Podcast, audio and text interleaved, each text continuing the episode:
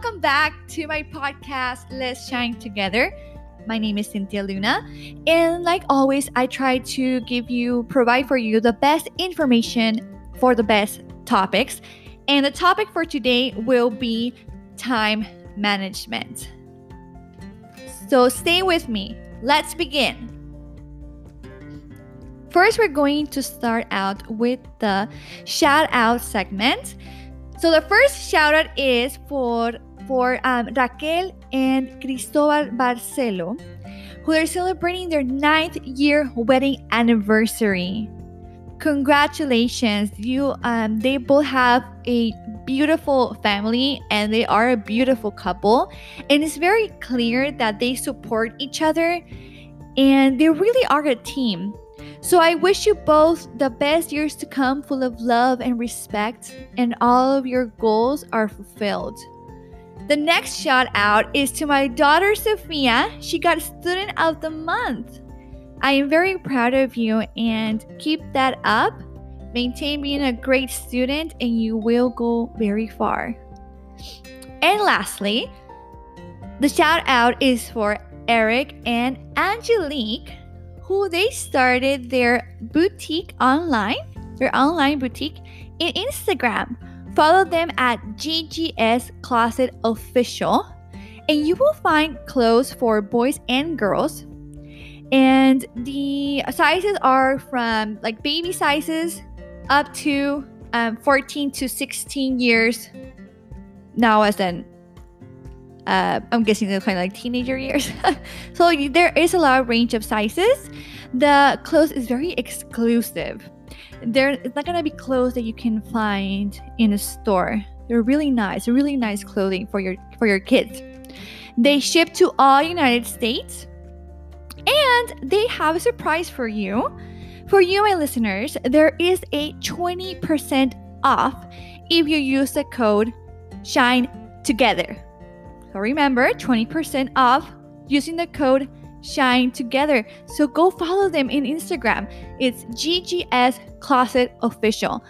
One of the things that I really love about this shout out is that Angelique is only seven years old. That is amazing. We have a very young little entrepreneur, and that is very, very exciting since, you know, starting so small to have those kind of goals and not having those fears. And she she's the one that decides which clothes she wants to sell. So she really is part of it all. So that is amazing angelique. Congratulations. That is awesome. Okay so we're going to start with our the time management with our topic for today. I'm going to share a little bit about what i do um, as I said in my introduction, I am a mom of two. Uh, both are elementary years. I go to school, I work, I do my podcast. I'm I have a husband, so I'm a wife.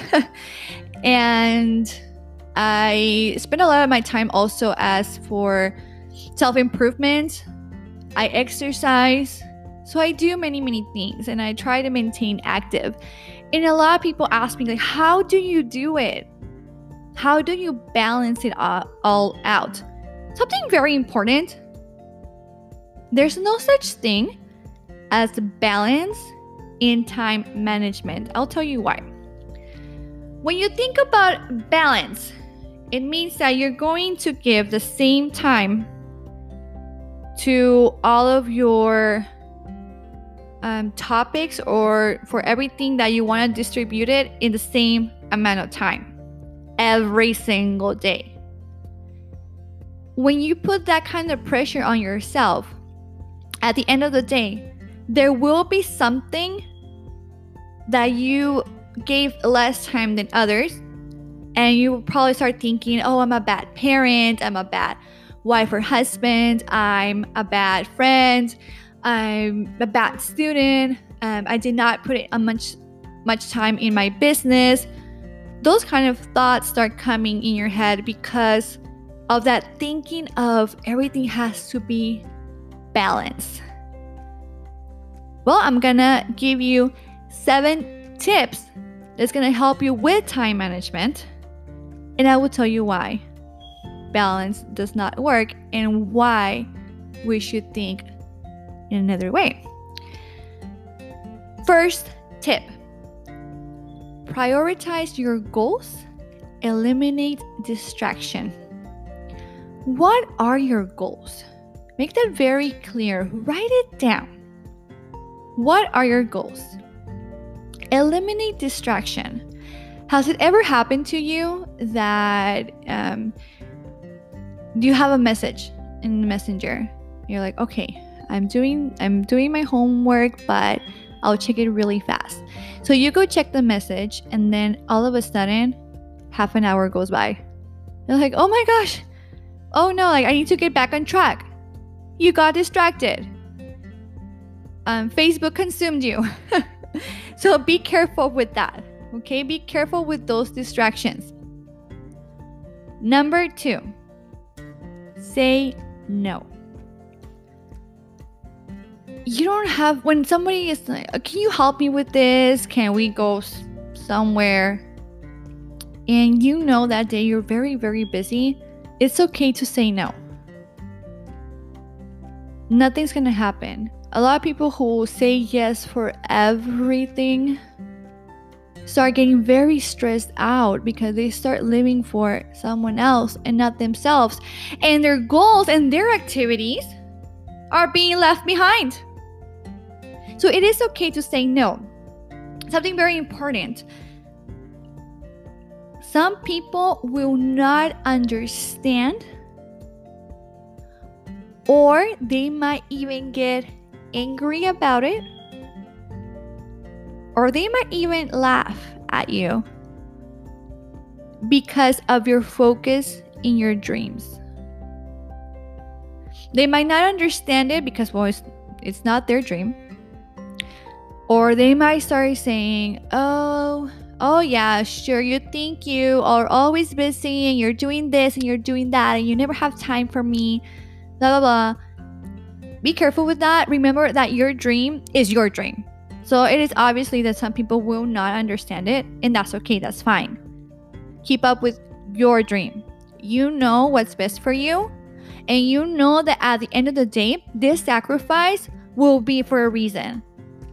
With this sacrifice, you will later have much more time versus the other person who just makes a minimum every time. So it is okay to say no. Tip number three have breaks in between tasks. Your brain has a 90 minute window. That's for 90 minutes, that's it could only focus for so long and then it gets drained and it's a break. So after 90 minutes, have some kind of breaks. Um, whatever amount of time you want 10, 15, 30 minutes. It's up to you how you want to distribute your time. And in that time, you can do, I don't know, you want to exercise. Exercise is actually really good. It's going to activate your mind and it's going to start creative ideas going to start flowing. Or, you know, just some time for yourself, whatever it is you can you are you can take breaks. It is actually very beneficial.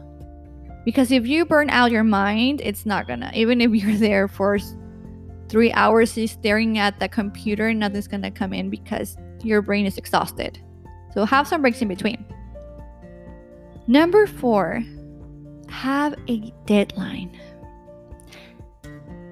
Have you ever heard or even yourself i've done it myself that I say, one day I will be very fit. One day I'm gonna graduate. One day, one day, one day. And we always say one day. That one day never comes, or it just doesn't exist. That is not a deadline. And the reason why we do that, we we don't want to to put a certain date is because we don't trust ourselves. We don't trust our talent. We don't trust how focused we are. We just don't trust ourselves. So we rather say one day instead of putting ourselves out there and saying, in two years, I am going to double my income. In mm, six months, I'm gonna have the body that I that I want. Because if we don't do it, if the six months go by and we are not, we didn't um, complete our goal, we start saying negative stuff to ourselves. Oh, I can't do it. This is not for me. Um, I'm never gonna be able to do this. So we rather save that em- emotions that we don't want to feel and we don't put a deadline. But that's a huge mistake. Huge mistake. They say God made heaven and earth in six days. To give us the example. If he had a billion years to do it, he will probably last that long. So it's, just, it's the same thing with you. If you give yourself such a long time, that's how long it's gonna take Give your obviously your deadlines have to be doable, but do the deadline. What is your deadline for your goal? Tip number 5. Sleep well. Another thing that I usually hear, I'll sleep when I die. Um no, actually, if you don't sleep well, you're not to live well. Tired people procrastinate more and get distracted easily. So sleep the amount of time that is best for you. Okay, it's not it's not going to help you with anything if you only sleep 3 to 4 hours. Tip number 6. Make the most of waiting times. When we wait in the traffic, we wait in the store, because there are 20 registers, but only five are open. You know that, right? we all been we all been there. And when we're waiting for kids to get out of school, when we're waiting for kids to get out of practice, when we're waiting in line the bank, anytime that you're waiting, make that time valuable. Make the most of it. Either answer emails that you were um, waiting waiting to answer, catch up on any missed calls or messages, stretch, meditate, bring a book with you.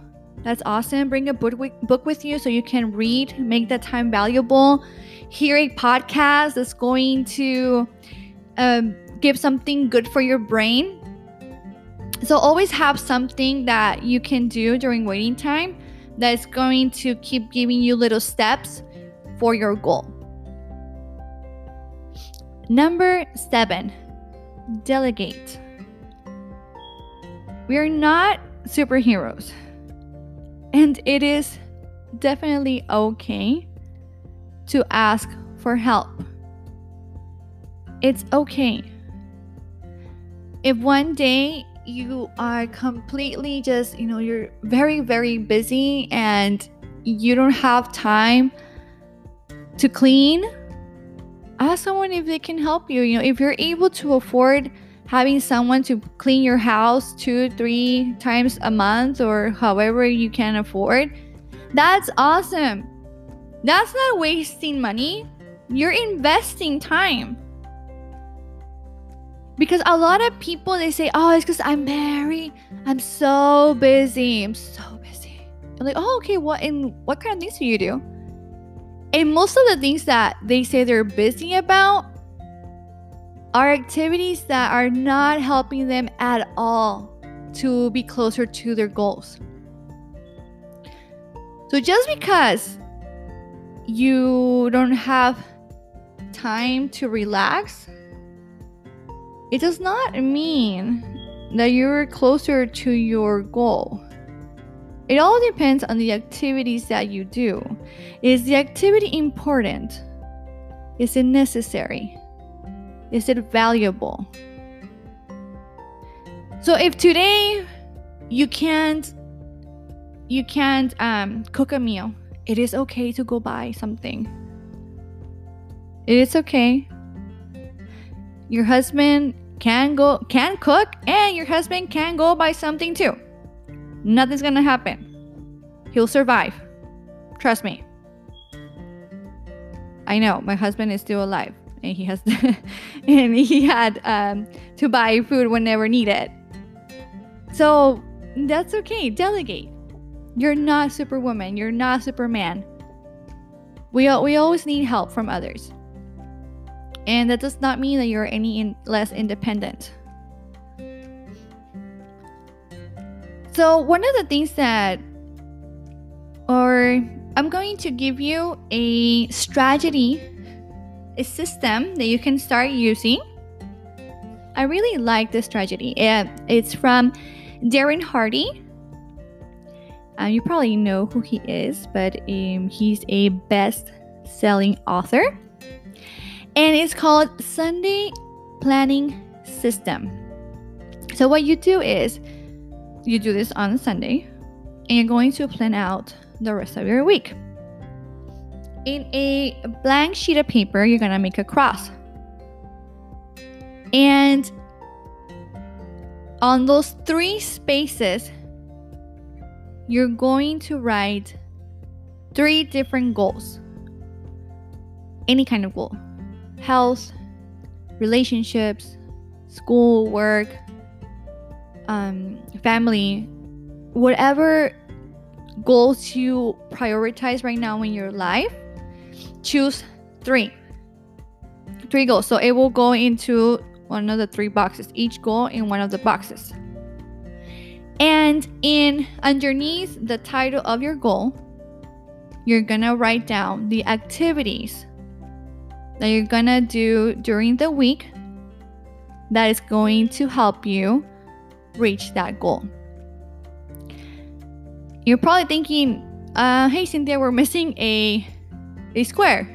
There's four squares. When we do a, a cross, there's four squares. What's what's the other one? Well, the last um the last square is the miscellaneous or the devil's vortex. Scary. And it is scary because in the devil vortex is all the things that you're tempted to go or do, things that you think you should do, but they're all temptations. And all of this is, is trying to distract you from your divine goal. The reason why I use this verbiage is because the person that taught Darren this system, um, he is very religious, so that's the same. That's that's the reason why I'm using this verbiage. So, as I said, that's the devil's vortex. So, um, just scrolling in Facebook, scrolling in Instagram, YouTube, watching Netflix, um, like uh, your a whole season, you you watch it in one day. All of those are huge distractions. Those are temptations, and the devil is trying to distract you from your divine goals. So be careful with that. Be careful with the miscellaneous things. So if an activity comes along, you can you're able to categorize in what kind of goal falls into or is it going to go to the miscellaneous? The good thing about this is that you're able to visualize, to actually see what are your goals. So it's easier for your mind to organize and you're able to make it an easier decision if this activity is going to benefit me in any way. If this activity is going to help me in either goals. Is this activity miscellaneous or priority? And here comes the reason why I say balance does not exist. What you should do is not trying to balance everything out in one day. You have to make priorities. For example, today my priority was to record my podcast. So everything else came out secondary. Uh, another day, my priority could be my, my children. So spend time with them, um, help them with anything that they need. I mean, obviously, every day you're gonna, you know, help. You're just not going to not help them at all, right? But I mean priority. Priority help and like play with them. Another day priority will be my husband. So we will go on a date or just spend time together. That will be his day. And everything will come out will be secondary. So that way you don't feel bad when one day you did not give as much time to something because the next day that something is probably the priority and that'll be the main one. You see what I mean? So that it here was balance does not work in real life. There's only priorities, and every day could have a different priority, and everything else will become secondary for that day. So that will be very helpful for you to for time management and to not feel guilty.